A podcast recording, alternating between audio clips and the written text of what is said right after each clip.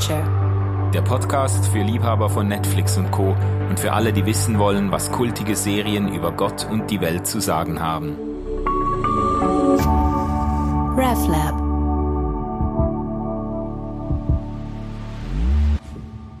Ja, liebe Freundinnen und Freunde der Popkultur, herzlich willkommen auf meinem Podcast Popcorn Culture. Ich unterhalte mich jeden Monat mit spannenden, faszinierenden Persönlichkeiten über ihre Lieblingsserie auf Netflix und Co. und frage mich mit ihnen, was diese Geschichten mit dem ganz normalen Wahnsinn des Lebens zu tun haben.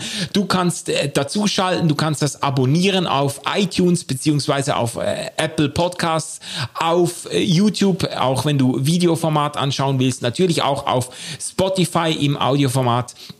Und du kannst das kommentieren und auch Vorschläge bringen, über welche Serien du gerne einen zukünftigen Podcast hören würdest. Jetzt darf ich unseren Gast begrüßen, einmal mehr in unserer Mitte, niemand geringeres als Eva Butzkis. Herzlich willkommen. Sehr schön, dich wieder hier zu haben. Wir haben uns schon mal unterhalten über Bletchley Circle, eine äh, TV-Serie aus den, was ist es, 50er Jahren. Äh, heute ist was anderes auf dem Programm. Ich habe dich damals aber schon ausführlich vorgestellt, nur ganz kurz. Wir kennen uns schon sehr lange und du bist Kostümbildnerin, Kostümdesignerin, arbeitest in dieser Theaterwelt, hast auch sehr starke Affinitäten halt zu Schauspiel und auch zu Filmen, hast, hast eine große Begeisterung für gute, gut gemachte äh, Serien, hast mir schon viele wertvolle Tipps gegeben im Blick auf, was ist der heiße Scheiß, was muss man gesehen haben, äh, Nischenprodukte und ganz große Geschichten. Was wir heute besprechen, ist eigentlich eine ganz große Geschichte. Eine richtig große Geschichte. Ja. Eva, worum geht's heute? Heute geht's um Downton Abbey und dafür hatte ich mir damals sogar noch die DVD-Boxen gekauft. Eine der wenigen Male, wo ich das nicht nur online mir reingezogen habe, wo ich dachte, das ist es wert. Mir war von Anfang an klar, das ist zum Weiterverteilen und Weiterverleihen Das gedacht. ist eine Serie für die Ewigkeit. Downton Abbey äh, auf DVD ganz gewaltig. Ich, äh, ich bin da immer ein bisschen überfordert mit den Geräten, weil ich habe, glaube ich, kein Gerät, mehr zu Hause, das DVDs abspielen kann. Ähm, aber das ist auf jeden Fall eine ganz epische Geschichte. Äh, sag doch mal für alle, die an denen jetzt dieses Downton Abbey Fieber vorbeigegangen ist, worum geht's da?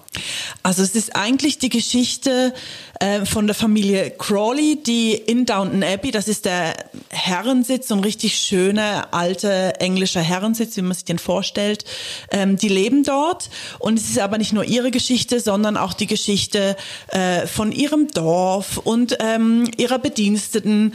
Ähm, und das Ganze fängt an 1912, eigentlich mit dem Untergang der Titanic. Sie bekommen einen Telefonanruf, der Erbe, der Familienerbe dieser Adelsfamilie äh, ist gestorben, mit, mit der Titanic untergegangen.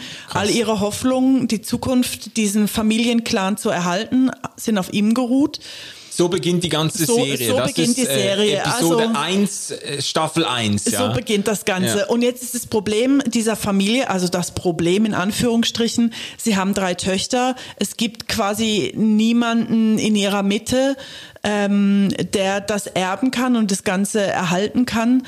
Es sei denn, jetzt müssen, wie jede gute Geschichte anfängt, eine der drei muss jetzt richtig reich heiraten.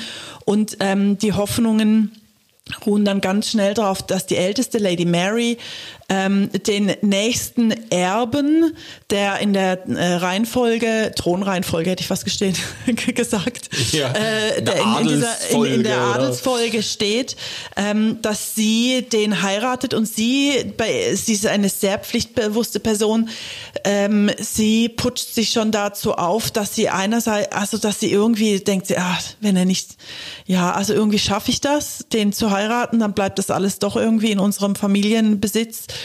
Ähm, und dann stellt sich raus, der will eigentlich gar nicht richtig, der ist Arzt geworden, der möchte eigentlich lieber fast wie ein bürgerlicher praktizieren, Ja. als Arzt arbeiten und die sind sich ziemlich Spinnefeinde als, aber er hat jetzt auch nicht so richtig die Wahl. Ne? Man wird ja in so eine Berufung reingeboren, ist ein großes Thema dann. Wie geht man damit um? Und ja, ich könnte stundenlang erzählen natürlich. Aber das Ganze, also das Faszinierende an dieser Serie ist vielleicht einerseits natürlich diese zeitgeschichtlichen Ereignisse. Also eben da kommt die, die Titanic vor, der Untergang der Ti- Titanic. Äh, dann äh, gibt's Episoden, die eingenommen sind von dieser spanischen Grippe. Da werden dann sind auch Leute betroffen dann in Downton Abbey. Äh, dann äh, kriegt man mit der äh, Erste Weltkrieg und so, ähm, die, die ganzen zeitgeschichtlichen Bezüge, da kriegt man wirklich etwas mit von dem, was in dieser Zeitspanne so abgegangen ist. Das spiegelt sich alles irgendwie in diesem, in diesem Zusammenleben dieser Leute in, in Downton Abbey. Ähm, und das andere sind natürlich auch die Veränderungen der Zeit. Das ist ein, ein, eine, eine ganz entwicklungsreiche Zeit gewesen damals. Man kriegt so die, die, die technischen Fortschritte auch mit. Da wird das Telefon eingeführt und dann äh, Leute machen Erfahrungen mit Automobilen und, und was, was nicht alles. Also es gibt ganz verschiedene, äh, oder du hast was, äh, das ist natürlich dann, das wäre meine nächste Frage dann auch. Das, du hast mir, wir haben mal uns ausgetauscht darüber, da hast du von Frisuren erzählt Ja. und so. Dann kommen irgendwie Natürlich neue in den Moden. 20er Jahren kommen natürlich die Kurzhaarfrisuren für Frauen ähm, oder so die Boblänge, so Kinnlänge. Ja, das war ganz frech, gell? Das, das war super frech. Das haben nur die ganz Progressiven gemacht. Das war auch sehr verschrien, weil eigentlich war ja das Haar die, äh, die Würde der Frau. Und dann wurden Frisuren kreiert in der Zeit, wo es den langhaarigen Frauen ermöglicht, so ein Fake-Bob zu haben. Also die Haare werden so kunstvoll hochtrapiert und hochgesteckt, ähm, dass sie aussehen, als wären sie nur halblang und genau der neuesten Mode entsprechend, aber sie sind es nicht. Man muss sich noch nicht richtig committen.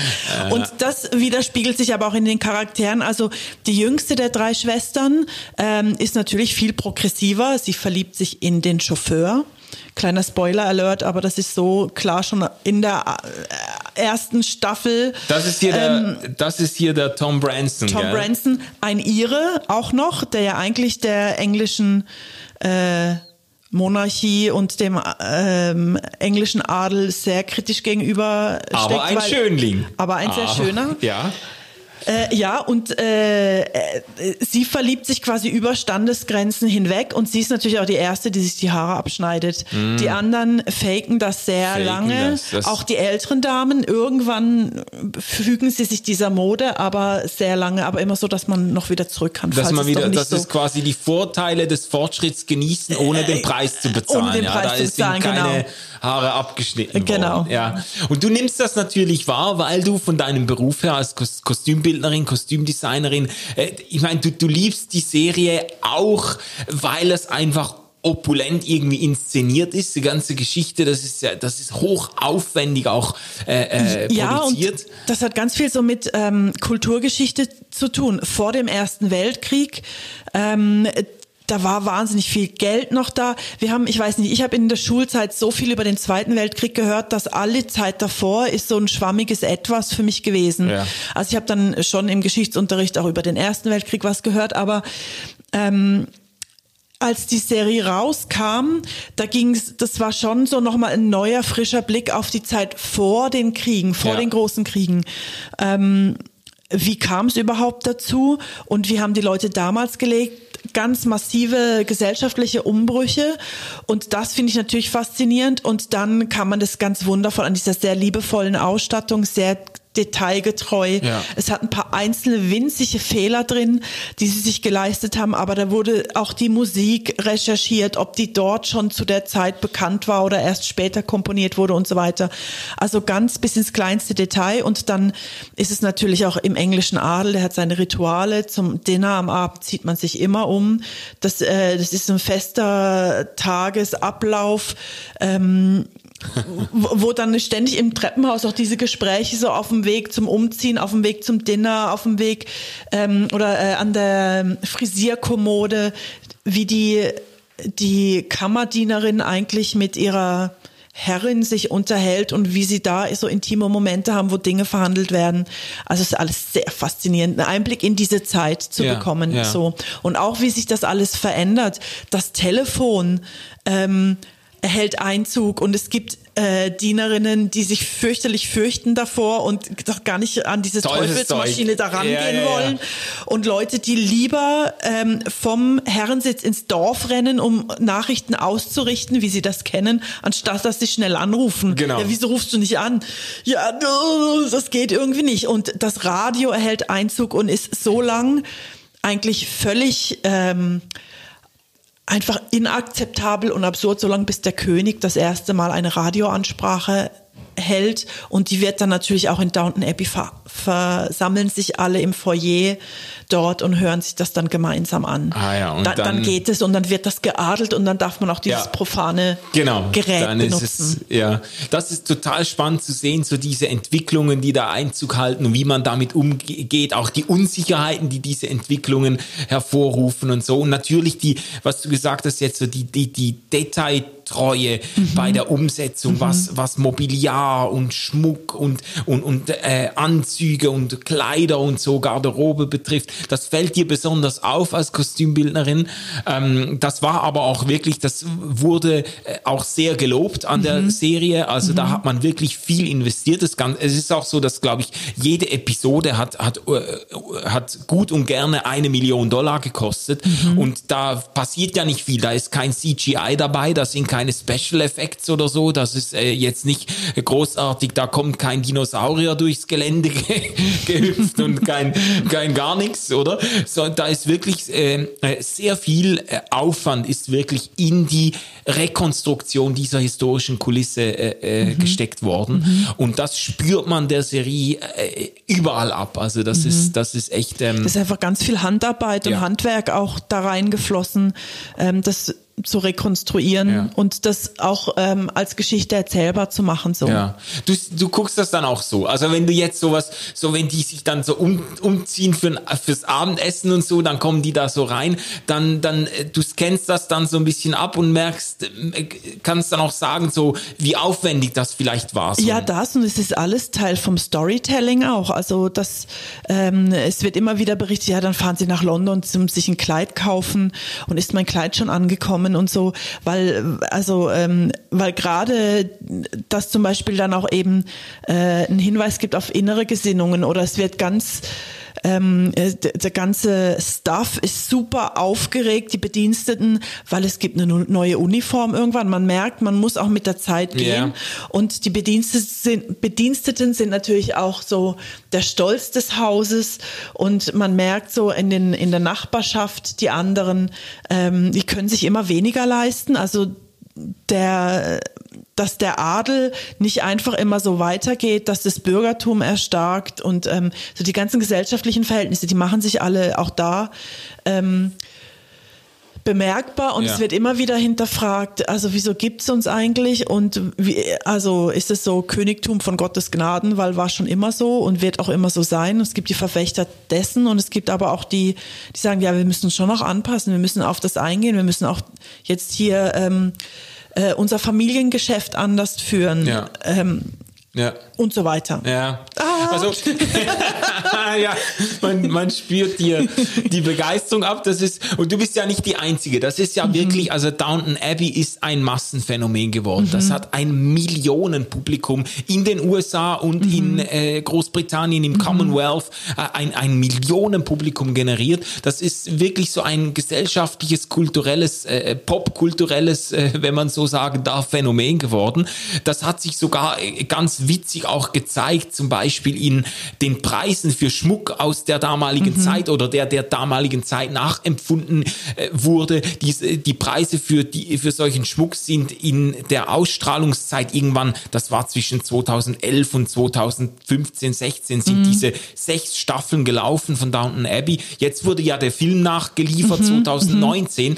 Ähm, aber in der Zeit, da ist der Preis für den Schmuck angestiegen, da ist die Nachfrage nach Butlern bei gut gestellten Familien, die Nachfrage nach Butlern enorm gestiegen. Da haben viele Leute gedacht, ja du, so ein Butler, das wäre schon nicht schlecht, sich das mal zu, mal zu leisten, ja. Und äh, es gibt sogar den, den sogenannten Downton Effekt beim bei Sherry-Verkäufen, weil die äh, auf Downton Abbey natürlich also die die äh, Adels Familie, die Angehörigen da vor dem Abendessen gerne auch mal so ein Glas Sherry äh, trinken.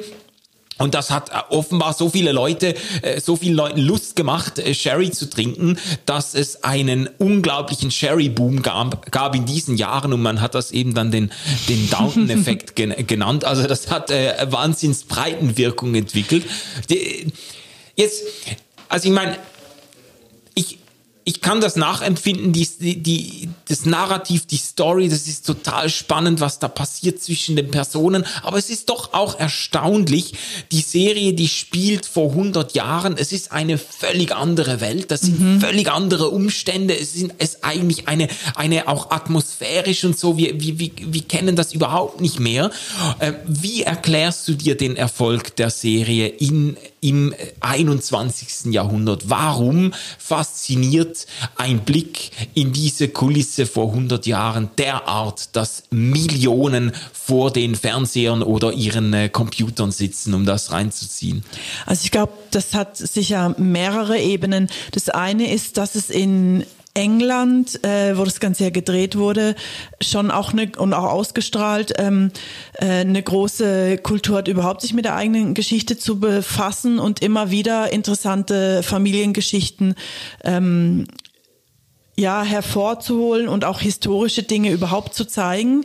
Ähm, ich weiß nicht, ich bin in Deutschland aufgewachsen, wenn wenn es da historische Filme gab, dann ging die über den Zweiten Weltkrieg so. natürlich und vielleicht, wenn man Glück hatte, noch was über die 70er Jahre, aber das war's dann auch schon.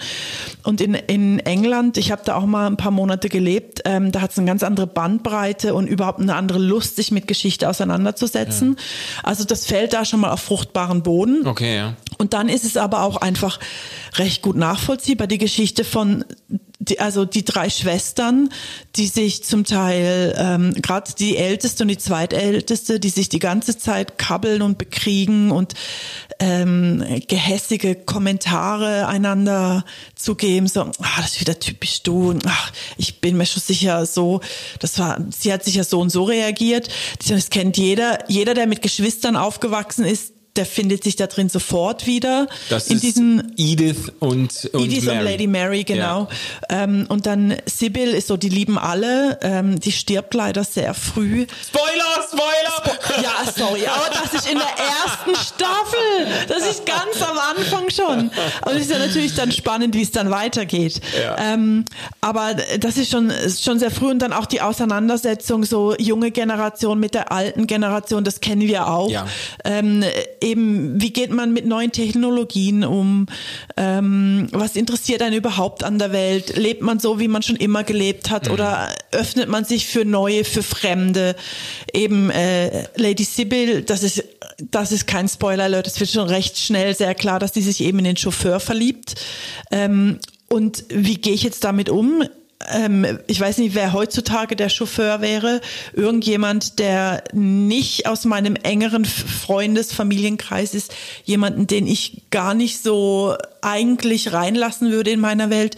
Jemand, der die andere Partei wählt oder aus einem anderen Land kommt oder eine andere Sprache spricht vielleicht, ja. äh, dem andere Sachen wichtig sind. Ja. Ähm, was passiert, wenn so jemand in so ein festes Familiengefüge reinkommt? Und es sind Situationen, die können eigentlich alle ja. nachvollziehen. Also du würdest sagen, quasi trotz der Zeitdifferenz, es werden Auseinandersetzungen, Spannungen, Probleme behandelt, die eigentlich bei uns zwischenmenschlich genauso vorkommen. Also 100 Jahre später ganz andere Umgebung, ganz andere Gegebenheiten, aber Menschen bleiben irgendwie Menschen, Familien bleiben Familien. Es ist vieles so, vieles spielt auch heute noch. Ähm, das ist so, das sind so die, die Verwandtschaften quasi zwischen diesen Zeiten. Mhm. Ähm, es gibt schon auch das Fremde, was auch fasziniert so an, ja, der, an der Serie, so dieses äh, dieses äh, auch vielleicht der Reichtum, der da zelebriert wird oder nicht nur Reichtum jetzt äh, ähm, äh, einfach, dass die viel Geld haben, sondern so dieses adlige, dieses dieses zur diese, Schaustellen. Ja, auch, genau. Ja. Dieses, dieses Opulente, diese mhm. Selbstverständlichkeit, mit der man da, äh, ähm, mit der man da ein ganz, ein, ein Leben führt auf einer ganz anderen Flughöhe und so. Mhm, ähm, das ist schon irgendwie faszinierend. Ähm, das, äh, das schaut man, ich meine, Leute schauen das heute auch gerne, YouTube-Channels, die irgendwie Luxusvillen von Superreichen besuchen oder wie heißt es noch mit den Kardashians und so, zu mhm. sehen, wie da so mhm. superreiche Leute leben und so, das finden viele geil. Das ist so ein bisschen irgendwie, das, das, das ist spannend, das ist so, das will man mitkriegen und das ist eigentlich ein, ein bisschen so, wie sagt man dem, so ein bisschen davon einfach vor 100 Jahren, oder? Da kann man das so mit, mit beobachten. Ja, genau. Und ich meine, ähm, viele von uns äh, Frauen als Mädchen wurden, wollten sie mal Prinzessinnen oder Königinnen oder sowas sein und äh, die Faszination davon ähm, ist das sicher auch immer noch interessant und dann eben zu merken, aber wie geht's denn denen, die da auf dem, also es, es ist ja nicht die Königsfamilie, aber vergleichbar oder ja, ja. vor allen Dingen für uns, ja. die wir uns mit all diesen Titeln und Ranghöhen da nicht so ganz auskennen. Ähm, äh, aber dass da auch wahnsinniger Druck mit verbunden ist, eben so das Erbe aufrechterhalten zu müssen und wie, wie klein die Jobauswahl auf einmal für so sehr Reiche wird. Also äh, Lady Mary ist klar, die opfert sich jetzt für die Familie und die muss jetzt eben diesen Erben heiraten. Natürlich verlieben die sich dann auch. Äh, ist ja klar, früher oder später, ne? Aber ja, manche Dinge sind halt dann doch auch vorhersehbar. Äh, aber es gibt auch äh, ganz äh, überraschende ähm, Wendungen auch im auch bei den Frauen. Wie gehen sie damit um? Lady Edith hat die ganze Zeit, das ist die Zweitgeborene quasi, die möchte natürlich auch wenigstens reich heiraten, damit sie dann irgendwie auch äh, der Familie irgendwie bisschen mit der Mitgift ein bisschen Kohle zuschanzen kann. sie hat ja auch nicht die Wahl, wirklich arbeiten zu gehen. Zum Beispiel, also sie käme gar nicht auf die Idee, dass es eine Option sein könnte. So, ja. ganz lang zumindest, ähm, weil das in dem Denken so gar nicht vorkommt. Wenn du als reiche Tochter geboren bist, dann, dann hast du quasi auch nur eine erstaunlich beschränkte Karriereauswahl zur Verfügung. Ja, ja, so. genau. Es ist ähm, so eine also ist so ein bisschen Jammern auf hohem Niveau, ja, aber trotzdem, aber das ist genau dann ihr Problem, weil sie sagt, ja super, Erster Weltkrieg sind sie alle gestorben, die anderen, die in Frage kämen, sind mit der Titanic untergegangen äh, und die dritte Gruppe, die noch übrig ist, die haben alle schon geheiratet und dann wird sie ja. irgendwann eine alte Jungfer, ist, ist so ihre Angst in ja, dem Ganzen. Genau. Und dann, also legendäre Szene, sie ist mit ähm, Maggie Smith, die die Großmutter spielt, wundervoll, ja, ja. die die, die besten Kommentare hat hier, sie spielt äh, Violet Crawley. Das ist, das ist eigentlich so, also die stiehlt jetzt jede Szene. Ja, also, auf jeden Fall. Also das ist jetzt im Kinofilm auch so, ne? Also sonst hat sie in jeder Episode hat sie vielleicht ein, zwei Auftritte, wo sie dann mal was sagt. Im Kinofilm ist ja, eigentlich ist es ja ihr persönlicher Film fast schon. Jede Szene, wo sie kommt, hat sie Kommentare, die messerscharf sitzen. Ja, ja, knüppeldick. Eben, und in dieser, also diese Szene, die ich beschreiben wollte, ähm, Lady äh, Edith ist mit ihr im Garten spazieren, mit der Großmutter und sagt, weil sie ist richtig depressiv geworden. Sie wusste, was soll sie denn anfangen mit ihrem Leben? Sie hat gar keine Zukunftsperspektiven mehr, mhm. die auch wir, egal jetzt wo wir stehen, wo wir uns auch mal fragen, mache ich schon genug eigentlich für meine Zukunft? In dieser ganzen Selbstoptimierungswelt heutzutage, ähm, soll, sollte ich eigentlich noch woanders hin? Was könnte ich noch ausprobieren? Und dann sagt sie, naja, was soll ich denn machen? Alle alle Männer, die in Frage kommen zur Heirat, sind entweder viel zu alt, ähm, alle, die in meinem Alter sind, oder es wird ja auch so ein bisschen vorgeworfen, weil sie dann so ich sag mal, etwas beginnt mit einem Älteren oder den ins Auge fasst, sagt sie, ja, aber ähm, die Jungen sind entweder auf der Titanic untergegangen oder im Krieg gestorben oder sie sind schon verheiratet. Das ist ja auch nicht eine Alternative wirklich. Ja. Was soll ich denn machen? Mir einen Job suchen oder was? Sie sagt es so als Witz. Und ähm, dann sagt die Großmutter eben, you don't have, ähm, äh, soll, soll ich zum Beispiel hier ähm, äh. Gärtnern und hier so, also so richtig so mit dem Körper und so richtig arbeiten. Und dann sagt die Großmutter, You don't have to be quite so desperate, my dear. Also ganz so weit wollen wir doch nicht gehen, aber sie fordert sie eigentlich auf, ja, da musst du halt bisschen outside the box denken, musst ja, kreativ sein. Dein Leben ist immer noch was wert und jetzt müssen wir halt hier Wege finden, wie wir hier vorwärts kommen, so. Aber ähm, das finde ich schon recht spannend. Ja, also was was ich faszinierend finde äh, an der Serie, aber was ich doch auch irgendwie mit ambivalenten Gefühlen dann wahrnehme, sind natürlich diese Klassenunterschiede. Das ist so Natürlich. richtig so visualisiert Downton Abbey, ein Haus, 300 Räume, viele Bedienstete, eine Adelsfamilie, die das Ganze quasi orchestriert.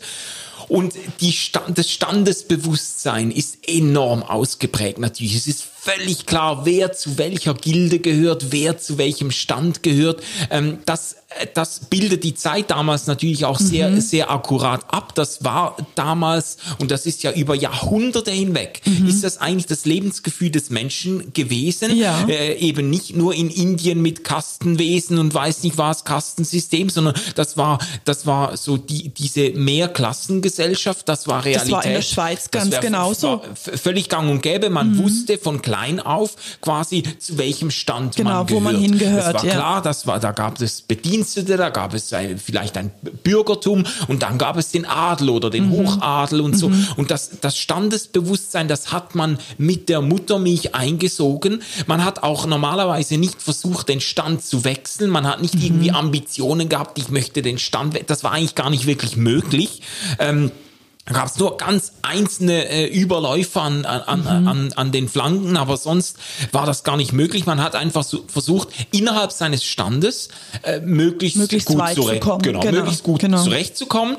Ähm, und der Stand hat aber auch ein Stück Identität natürlich vermittelt. Mhm. Man hat gewusst, da gehöre ich hin, das ist meine Crowd, das ist mein Milieu, da bin ich zu Hause. Mhm. Das hat auch, ähm, ohne das jetzt alles irgendwie gut reden zu wollen, überhaupt nicht, aber das hat, das hat viel Sicherheit und Identität Mhm. gestiftet auch. Und, und, und dieses ganze Standesbewusstsein ist ja in unserer Zeit äh, ziemlich, zumindest vordergründig, Mhm. ziemlich auseinandergebrochen oder hat sich aufgelöst. Man könnte auch äh, positiver sagen, wir haben dieses Standesbewusstsein überwunden jetzt, ja.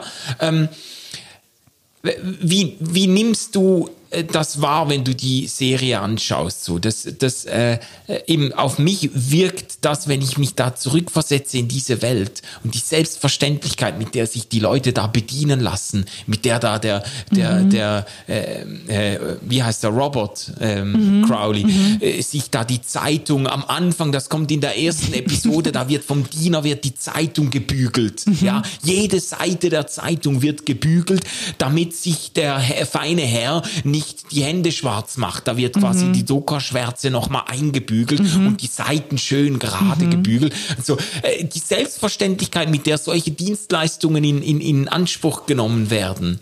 Und natürlich kann man sagen, auch heute die Sensibilität, die wir für den Ressourcenverschleiß haben. Da natürlich, äh, da wird, da werden eben dreimal am Tag umgezogen und da wird geschlemmt und gemacht.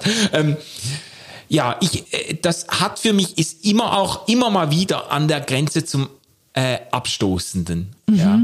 Also wie nimmst du das wahr, so diese Standesunterschiede? Ja, ich kann das schon verstehen. Also in der Serie ist es eigentlich, ähm, da laufen eigentlich zwei Parallelwelten und es wird die eine genauso gezeigt wie die andere. Die eine ist eben so diese Adelsfamilie und die andere ist alles, was, äh, ich sag mal, Untertage, Downstairs, also Upstairs, Downstairs ist so ein feststehender Begriff eigentlich auch äh, von allem, was oben in den schönen Gemächern passiert und dem, was unten in der Küche ähm, bei den Vorbereitungen und so weiter passiert. Die, die den Haushalt eigentlich schmeißen.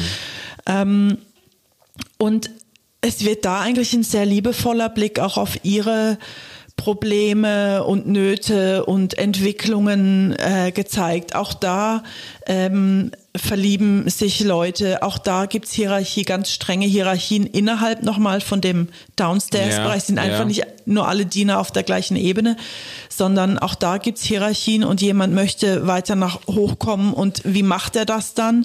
Nämlich so, wie er es bei den anderen beobachtet und die in, äh, integrierende, das ist immer ein Wort, wo ich nicht sagen kann, intrigierende, so muss es heißen, Ja. intrigierende, sonst wäre es genau das Gegenteil. Integrieren und intrigieren. Genau. Also die ganz äh, gerissenen Adligen haben meistens auch die ganz gerissenen ähm, Kammerdienerinnen, Kammerzofen, Ja. die dann auch wieder dafür Intrigen sorgen ähm, und da am Rumsticheln sind und alles so machen, Ja, äh, ja. dass es ihnen gerade passt. Ähm, und es wird dann aber auch, das finde ich noch toll, ähm, es wird auch so ein Blick drauf geworfen, was die sozial Schwächeren den Reicheren zu geben haben, äh, dass dann eben nicht immer alles mit Gold aufzuwiegen ist. Also die ähm, Bediensteten retten ihren äh, ähm, also, Besitzern kann man nicht sagen, weil es ist nicht eine Sklavengesellschaft. Die Ja, haben eine Würde und eine, ihre ja, Vorgesetzten. Ja. also sie haben die Bediensteten haben auch eine Würde und eine ähm, die, die auch immer wieder bewahrt werden muss. Äh, Das wird auch immer wieder dort verhandelt in der Serie. Ähm, Und die retten ihren äh, Chefs aber echt immer wieder auch den Arsch. Also Ja, es gibt ja. diese legendäre Szene, wo Lady Mary, sie haben so eine Jagdgesellschaft äh, zu Gast und Lady Mary fühlt sich ganz hingezogen. Einer von den Gästen, irgendein ausländischer arabischer Prinz oder sowas, das war ist schon wieder so lange her. Es gab so viele tolle Folgen danach, aber ähm, äh, der flirtet die ganze Zeit mit ihr und sie lässt sich richtig von dem verführen, landet in seinem Schlafzimmer und dann stirbt er einfach mitten in der Nacht. Und dann ähm, weiß sie nicht, was sie machen soll und dann geht sie natürlich äh, zu ihrer Kammerzofe. Unter anderem, es gibt dann irgendwie so zwei, drei Mitwisser nur, die von diesem Vorfall mitkriegen, aber sie müssen jetzt, weil also da hängt ja jetzt alles dran, da hängt auch die Zukunft der ganzen Familie. Und wenn es der Ja, ja. Familie oben schlecht geht, gibt's eben auch die Bediensteten Ja, irgendwann ja. nicht mehr. Und es wird so im Laufe der Zeit kommt es auch raus, dass immer mehr Adelsfamilien all ihr Personal gehen lassen müssen. Und auch das Drama, was das mit sich bringt, wird ziemlich klar ähm, aufgezeigt und auch wenn es so um, es gibt dann so auch kriminalistische Verdächtigungen, Dinge, die da aus dem Ruder laufen. Und da ist auch schon klar, dass jemand von niederem Rang hat viel weniger Aussagekraft, wie wenn jetzt ein Ja. Lord, eine Lady irgendwas behauptet, dann wird das so als bare Münze Ja. teilgenommen. Und sie nutzen das aber auch für ihre Zwecke dann. Also Aber ähm, Ma Mary, äh, Mary äh, wird, kriegt dann eigentlich äh, Hilfe von ihren den Bediensteten, ja, Bediensteten ja. Die retten ihr den Arsch dann in der Ja, wirklich. Sie könnten ja dann auch sagen, ach, du bist immer so eine coole Zicke. Bitch, äh, was- so und so ist es eben gar nicht. Und Ja. dann, wenn es den Bediensteten schlecht geht, weil die eben so lang so treu gedient haben, werden auch ihnen wird ihnen auch Dinge ermöglicht, die sonst eigentlich gar nicht so gang und gäbe wären. Ja. Also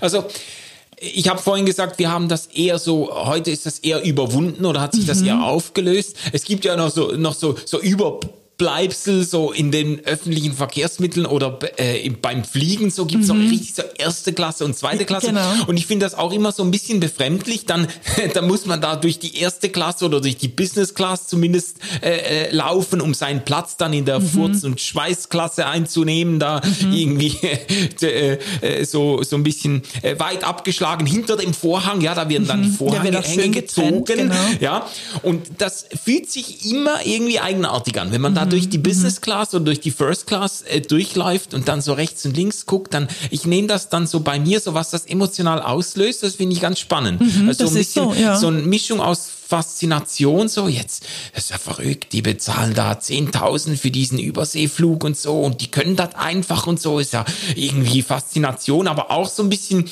vielleicht so ein bisschen Missgunst oder Sozialneid, so, das ist so, Mhm. da wird, da wird, wird ja auch so richtig vorgeführt, ja, die Zweiklasse-Flieger, die müssen da durch die erste Klasse, das hätte, das wäre ihr Preis gewesen, Mhm. Ja, ja, genau. so, das, äh, genau, äh, das könnten sie sein, wenn sie sich ein bisschen mehr Mühe gegeben hätten oder ein bisschen äh, mehr geerbt hätten oder was auch immer. Und man, man, äh, man äh, kriegt dann ja auch Blicke zurück.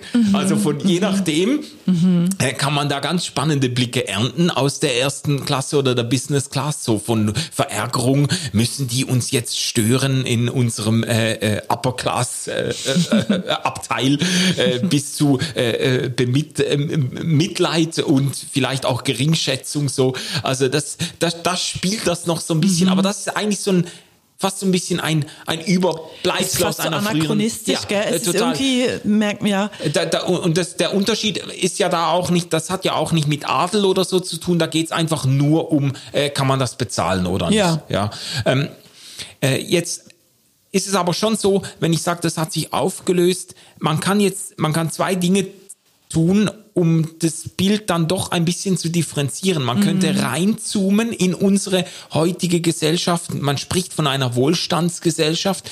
Dinge, die, die früher äh, nur einzelne wenige, nur privilegierte Menschen, privilegierte Klasse sich leisten konnten, konnten Überseereisen oder ein Auto oder äh, Fleischkonsum, täglicher Fleischkonsum, exotische Früchte, was auch immer. Mhm. Das kann sich heute jeder Prolet kann sich das leisten. Da kann jeder kann kann das einkaufen, kann sich ein, kann ein Auto leisten, Überseeflüge machen, weiß nicht was. Wenn man ein bisschen man könnte sagen, da, wir sind alle in die Adelsklasse aufgestiegen, also in der westlichen Welt, in der mhm, Schweiz und mhm. so, ja. Wenn man ein bisschen reinzoomt, da merkt man, mh, hm, die not, meisten not vielleicht so. nur, ja, not ja. quite so, ja. Äh, es, es gibt dann doch auch in der Schweiz, äh, gibt es irgendwie um die 600.000, 700.000 Menschen, die äh, an der Armutsgrenze leben, beziehungsweise die in Armut leben, mhm. ähm, die, äh, die äh, kaum ähm, das Geld zusammenkriegen, das sie zum Leben brauchen. Mhm. Ähm, man kann auch wegzoomen und äh, mal ein bisschen dieses privilegierte Westeuropa aus dem Blick äh, lassen und äh, und die ganze globale Entwicklung anschauen, da merkt man auch, da tun sich enorme, mhm. äh, enorme Unterschiede auf zwischen äh, arm und reich.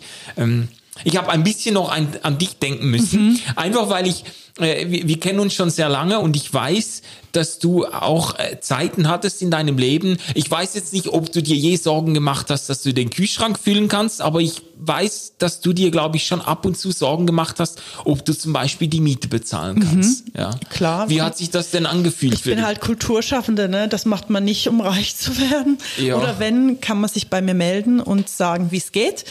ähm, ähm, Nein, es ist schon so, dass ähm, man äh, ich habe einen Beruf gewählt, äh, den ich wegen des Berufes gewählt habe und äh, also ich habe bis kurz bevor ich da gestartet habe gar nicht gewusst, was man überhaupt verdient und äh, das war mir auch relativ egal, bis ich dann gemerkt habe, ah ja, Miete zahlen muss man ja trotzdem eben irgendwie und das ist schon recht existenziell, wenn man das mal nicht kann. Also ja. äh, jedem, der irgendwie immer so über die Sozialschmarotzer ähm, schimpft, den muss man mal zwingen, ein Jahr lang, nicht nur drei Monate, weil irgendwie, das kann, hält man irgendwie vielleicht noch durch, aber mal ein Jahr lang wirklich so auf dem Existenzminimum nur ja. zu leben.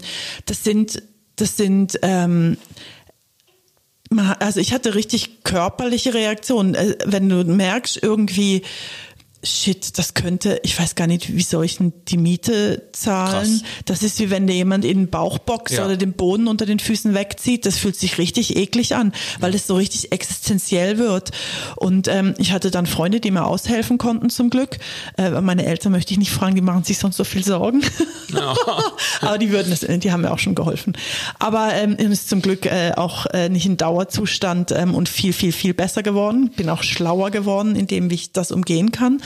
Aber ähm, es macht schon was mit einem und es gibt mir sehr viel Empathie, zum Beispiel für all die Alleinerziehenden, die wirklich, die dann noch steuerlich schlecht gestellt sind und ähm, wenn man eh schon wenig hat, kriegt man meistens immer noch mal einen obendrauf und dann wird alles noch teurer und teurer empfunden ja. äh, und yeah. so. Und ich habe ähm, eine äh, Künstlerin, Freundin, wo wir eine Zeit lang immer so, dann hat sie erzählt, ja, ihre Freundinnen, die verdienen jetzt so 5.000, 6.000 jeden Monat. Und dann haben wir uns beide so angeschaut und jeden Monat, ich wüsste gar nicht, was ich mit so viel, jeden Monat, ich wüsste ja. gar nicht, wie, ich, was ich damit machen würde. Also jeden Monat, also das heißt, es wird ja auch immer, da bleibt ja immer mehr übrig. Wenn man es gewohnt ist, dass man irgendwie mit anderthalb, 2.000 im Monat durchkommen muss, Krass. so, ne? Ja. Also das macht wirklich was mit einem und ähm, man freut sich umso mehr, wenn es dann mal nicht so ist. Und jetzt, ja. wenn ich nach Deutschland gehe, ähm, was auch immer noch ein sehr reiches Land ist, aber also die Schweiz äh, ist ja. dann schon noch mal in einer anderen Liga. Da fühle ich mich so reich, da gehe ich Taxi fahren und lade alle zum Essen ein und ähm, da, da habe ich so quasi äh, beides und, ja. und, kann auch das Reichsein in dem Moment sehr genießen, auch wenn ich in der Schweiz immer noch eher so zu den Working Poor sag sag ich jetzt mal, gehöre, mhm. die, die trotzdem die ganze Zeit arbeiten und wenn man dann von der Prämienverbilligung vom Amt kommt wieder irgendeine Rückforderung nach dem Motto, naja, sie hätten ja mehr arbeiten können. Sag ich, ja, wann denn nachts oder wann? Ich habe habt ihr eine Vorstellung, was ich mache? Da passt man nicht Ja, in die ja, Raster ja. rein und dann Genau. ist es wieder alles Da problematisch. hast du noch einen Job, der, den, der, der sich nicht jedem so leicht erklären lässt. der sogar. eh schon Das ist Dienst nicht an der. Gesellschaft ist eben. ne? und dann, ähm, dann ist es schwierig nachzuvollziehen und ähm, äh, man hat alles ausgefüllt nach bestem Wissen und Ja. Gewissen und dann kommt irgendwie noch sowas. Also Ja, ja. Also es gibt, es gibt wirklich auch äh, in unseren Breitengraden, äh, wenn man reinzoomt, es gibt ein, ein beachtliches Segment der Bevölkerung, das wirklich um den Lebensunterhalt bangt und Mhm. äh, das überhaupt nicht selbstverständlich auch etwas auf den Tisch kommt oder die Miete bezahlt und so.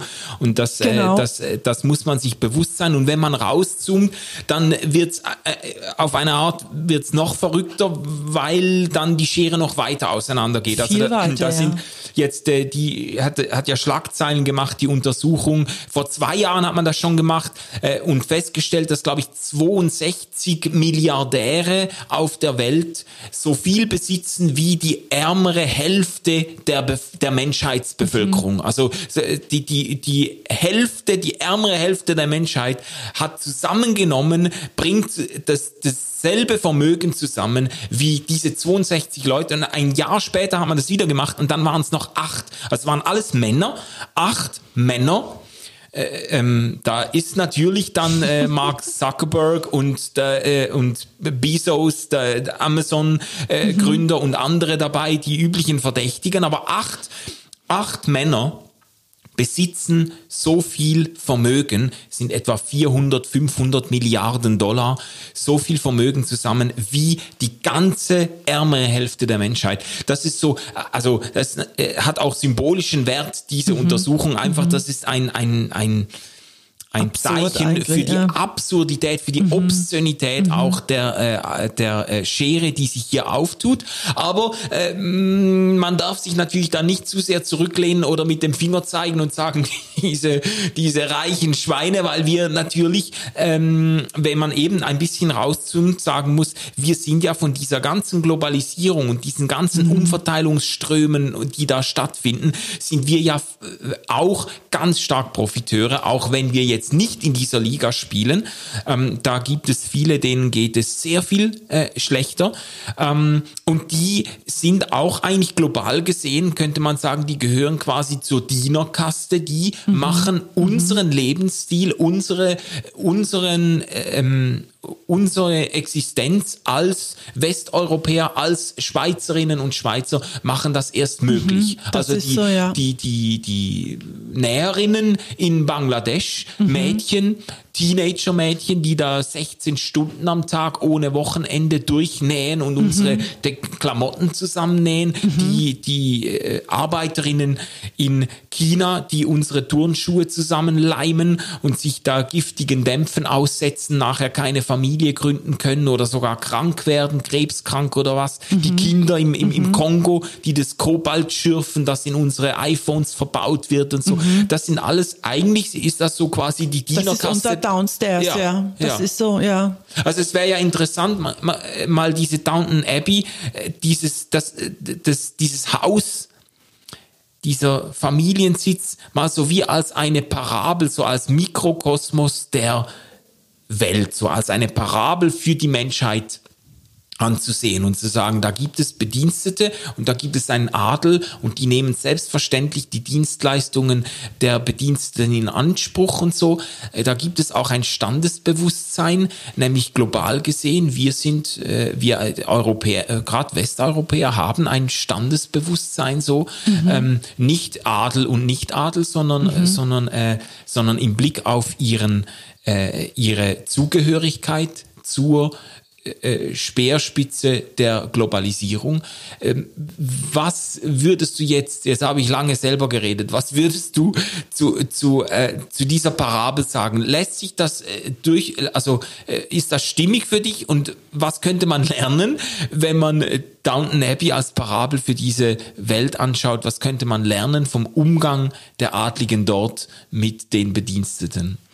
Also ähm, die Familie dort auf Downton Abbey, das ist natürlich eine gute Familie im Großen und Ganzen gesehen. Ne? Es sind jetzt nicht so eben wie die Sklavenbesitzer früher, die wirklich also so äh, richtig ausgebeutet haben. Natürlich ähm, ging es ihnen immer noch wesentlich besser wie ihren Bediensteten, aber ich finde es eigentlich ganz schön zu beobachten dort auch, wie da auch wie Freundschaften, also über die redet man nicht so viel, die finden einfach statt, ähm, ähm, wo man Dinge voneinander mitbekommen hat über die anderen und soll ich es ihr jetzt sagen oder nicht, aber man merkt immer wieder, aber tr trotz, dass es diese Stand Standesgrenzen gibt, tut Anna, die, die Zofe, also die Kammerdienerin von Lady Mary, ähm, von der ältesten Tochter, ähm, steckte immer mal gewisse Dinge, die sie gehört hat, auch Unzufriedenheiten oder wo Probleme liegen,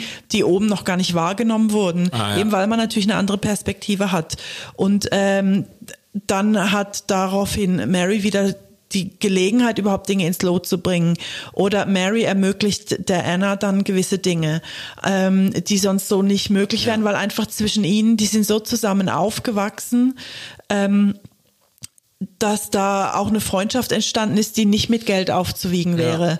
Und wo andere, die eben nicht diese Freundschaft gelebt haben. Ich fand mal ähm, so ein ganz, ich habe mal gehört von einem, ähm, ich weiß nicht, ob da so ein Missionar oder so mehr Sozialarbeiter vielleicht, der erzählt hat von den äh, Slums in Mali Manila, ähm, wo es dort so eine reichere ähm, Kirchengemeinde gab, die wollte sich da engagieren bei diesen Ärmeren. Und dann ähm, haben sie gesagt, ja, und also wir wollen ihnen Geschenke bringen, wir wollen aber auch noch gerne ihnen so die Füße waschen, so als, als ähm, Symbol, wir wollen ihnen diene, ja, ja. dienen gehen und wir okay. so, ne? Ähm, so ein biblisches Bild davon. Ähm, und dann haben die Armen in den Slums gesagt, ja, ist okay, äh, wir, wir heißen euch hier herzlich willkommen, aber wir wollen auch gerne euch reichen, die Füße waschen. Wir wollen auch euch dienen. Nach dem Motto, wir haben euch auch was zu bieten. Ja. Und ähm, das wollten die Reichen dann da aber nicht. Ha. Und äh, das hat für mich auch nochmal so was offenbart. Also, äh, wo ja. kann ich denn von denen lernen, die unter mir, also in Anführungsstrichen, ne, unter meinem ja. Niveau, meinem Lebensniveau sind, was kann ich von denen lernen? Wie, ich habe ganz viel, gerade in Zeiten, ähm, wo ich nicht viel Geld hatte, habe ich eine ganz andere Kreativität entwickelt. Im, wie komme ich jetzt trotzdem zur Lösung und dahin das, was ja. ich halt brauche, zu bekommen. Ähm, und habe ganz viele Sachen dann halt selber gemacht, anstatt sie fertig zu kaufen. Ja. Ähm, und also wie gehe ich mit denen um, aber wie dürfen die auch mit mir umgehen? Eben, ja. was kann ich ja. von ihnen lernen? Das ja. fände ich schon noch ein Dass man, wichtiger Aspekt. Mhm. So. Und wo äh, ich als Reiche, wo mache ich mir Mühe, auf sie zuzugehen und ihre Situation nicht noch mehr zu verschlechtern? Ja. Bemühe ich mich äh, um Fairtrade Essen und Fairtrade Schokolade zu kaufen, äh, wenn ich wenn ich meinen äh, Freunden in Deutschland Schokoladengeschenke mitbringen zum ja. Beispiel. Lasse ich es mir mehr kosten, zum Fairtrade-Kleidung zu besorgen oder lasse ich eben das Auto auch mal stehen äh, zum und nutze ja. die Bahn zum irgendwie Ressourcen schonen, die es bei uns zwar jetzt noch hat, aber ich muss ja vielleicht auch nicht immer Vollgas geben, nur weil es mir jetzt möglich ist in ja, allen Bereichen. Ja. So, wo kann ich mich selber einschränken, um dem Gemeinwohl wieder was Gutes zu ja. tun? So. Also da bist du jetzt eigentlich schon bei, bei auch bei der Frage, ja, was, was könnte man denn in unserer Zeit, in unserer heutigen Zeit, in einer globalisierten Gesellschaft, was könnte man da tun, um irgendwie andere Menschen, denen man vielleicht nie begegnet, mhm. doch zu achten und wertzuschätzen, ihnen eine eine Würde zuzusprechen, mhm. wie das jetzt, mhm. du hast gesagt, das mhm. ist bei Downton Abbey, äh, findet das immer wieder statt, ja. dass die Bediensteten sind zwar Bedienstete, sie es, es ist ein Standesbewusstsein da, ähm, aber es wird mit die die Menschen werden mit Würde äh, behandelt. Es und es wird, ihnen, wahrgenommen, ja. dass es ein Allgemeinwohl gibt und dass es ja. für das einen gewissen Ausgleich und eine Ausgewogenheit braucht, dass es eben nicht nur die die Reichen sind reich und werden immer reicher und die Armen denen geht's halt schlecht, das ist halt ihr Problem, und die werden immer ärmer, sondern da wird auch, wenn man merkt, da, da geht jemand vor die Hunde da unten, dann versucht man auch dem zu begegnen in Ja, irgendeiner Form. ja. Und es Das- ist auch klar, dass die Reichen nicht nur für ihren eigenen äh, Jux und Dollerei irgendwie ähm, reich sind, sondern dass sie eine Verantwortung gegenüber der Community haben. Und Das, So. Aber das lässt sich, also und das, lässt sich auch für uns heute übertragen. Genau, das lässt sich gut übertragen, nicht nur auf Jeff Bezos und Mark Zuckerberg, Nein. sondern auch auf, auf den Durchschnittsschweizer oder die. Durchschnittsdeutsche. Ähm, äh, dass, dass unser Besitz und unser das, was uns auch äh, oft in die Wiege gelegt ist Mhm. an, äh, an Lebensmöglichkeiten, dass das auch eine Verantwortung bedeutet. Es ist natürlich einfacher, wenn du jetzt wie bei Downton Abbey mit den Leuten im selben Haus wohnst, den Mhm. Leuten begegnest, du kennst ihren Namen, ihr Gesicht, ihre Geschichte. Äh, Das ist eben bei der bangladesischen äh, Näherin und chinesischen Turnschuhherstellerin äh, ist das eben nicht der Fall. Aber Aber in Zeiten vom Internet ist es auch nicht mehr unmöglich. Du musst Ja. nicht dorthin fliegen und ein Praktikum bei denen machen, zum ihnen begegnen. Ja. Du kannst dir in Zeiten vom Internet auf YouTube, es gibt jenste Ja. ähm, ähm, NGOs, die sich mit diesen Themen beschäftigen Ja. und du kannst dir dort persönlichen Kontakt oder zumindest die Geschichte von Leuten anhören Ja, und dich davon berühren lassen. Ja, mir, also mir kommt da äh, mir kommt da immer ein äh, bekanntes Wort eines äh, Wanderpredigers in den Sinn. Jesus hat ja äh, hat ja vom Nächsten gesprochen und gesagt, liebe, also berühmtestes Zitat von ihm vielleicht, liebe deinen Nächsten wie dich selbst. Und in einer globalisierten Welt, in der wirklich die Welt zum Dorf zusammenschrumpft, da wird eben das Kind im Kongo, äh, das Kobalt schürft für meine Devices, wird auch zu meinem Nächsten und die Näherin in Bangladesch auch. Und die Frage ist ja, wie liebt man äh, diese Nächsten? Und für mich ist auch eine interessante Frage, ich bin The Theologe und ich ähm, bin Te- Teil der Kirche. Äh, was hätte die Kirche da zu geben oder gibt es da Potenziale im Christentum, die nicht ausgeschöpft sind, weil, äh, weil äh, ich das Gefühl habe, dieses äh, Liebe deinen Nächsten, das ist ziemlich zentral, wenn man äh, die Lehren von Jesus anschaut. Und ähm, da gibt's, äh, da gibt's noch sehr viel Luft nach oben im Blick auf die globalisierte Wirklichkeit, in der wir leben. Hast du ein Schlusswort dazu, eine Inspiration oder eine Idee? Ähm, dann äh, dann äh, müssten wir dann das Gespräch irgendwann in die Zielgerade führen. Naja, also wann immer ich mich mit meinem eigenen äh, finanziellen Status beschäftigt habe, habe ich gemerkt, egal wie arm ich bin, ich bin so viel reicher, als ich denke. Ich habe mehr zu bieten als nur Geld, manchmal auch Geld, weil das einfach dann konkret helfen kann für Ja. irgendwas oder irgendjemandem. Aber ähm, es gibt so viele andere Möglichkeiten, wie man dem anderen auch nah sein kann. Und ähm, da möchte ich uns alle, auch mich inklusive, einfach ermutigen, da immer wieder äh, neue Dinge auszuprobieren und zu Ja. gucken, ob uns das nicht einander näher bringt, gerade in Zeiten, wo Arm und Reich immer weiter auseinander Ja. klafft. Ja, ja. Also das würde ich mir auch wünschen, so individuell jetzt persönlich. Äh, ähm, auch ich, ich würde mir auch sehr wünschen, wenn es mehr Christen gäbe, die in Sachen Opferbereitschaft auch wirklich vorausgehen und sagen, ich habe einen, ich, ich bin befreit, äh, großzügig zu sein zum Beispiel, ähm, mich um Menschen zu kümmern, nicht nur homöopathisch, sondern so, dass es mir sogar vielleicht wehtut, dass es mich etwas, wirklich etwas kostet, ähm, aber ich habe einen Grund, das zu tun, äh, dass, äh, dass ich bin äh, angetrieben von einer Menschenliebe, die mir eben äh, in diesem in diesem Jesus von Nazareth begegnet, das fände ich eigentlich eine, eine unglaublich kraftvolles, ein unglaublich kraftvolles Statement in, in dieser Zeit. Ähm, genau. Äh, Eva, ein Schlusswort. Downton Abbey. Wir sind jetzt da weit von Downton Abbey über Zweiklassengesellschaft und äh, Globalisierung und weiß ich was. Äh, wir schließen den Bogen. Warum sollte man, ich meine, das ist schon ein Stück, ein Stück Zeit, dass man da investieren äh, muss, wenn man sich das reinziehen will. Darf. Äh, war, genau. Warum, warum äh, sollte man das, sich das nicht entgehen lassen? Ähm, ich glaube, es ist ein ganz äh, ehrlicher und liebevoller Blick auf eine Zeit ähm, zum Verstehen, wo kommen wir her eigentlich? Wie kam es auch zu diesen Kriegen? Wie geht's eben denen, die nicht in der gleichen Klasse unterwegs sind mhm. ähm, wie ich? Und ähm, ich fand es sehr bereichernd, mir das anzuschauen. Auch äh, eben, äh, jeder von uns lebt in einer Familie. Wie gehen wir eigentlich in den Familien miteinander um? Ähm, ähm, ja, und und die Kostüme. Und die Kostüme natürlich. Und die Weihnachtsspecials lohnen sich auch. Ja, sehr schön. Eva, vielen Dank für das Gespräch. Sensationell. Ähm, wir, wir sind nächsten Monat wieder äh, on air mit Popcorn Culture. Du kannst wieder reinschalten, dir die nächste Serie und das Gespräch darüber reinziehen. Ich freue mich, wenn du das abonnierst auf YouTube oder äh, auf äh, Spotify und iTunes. Ich freue mich, dich nächsten Monat wieder zu sehen. Tschüss! RefLab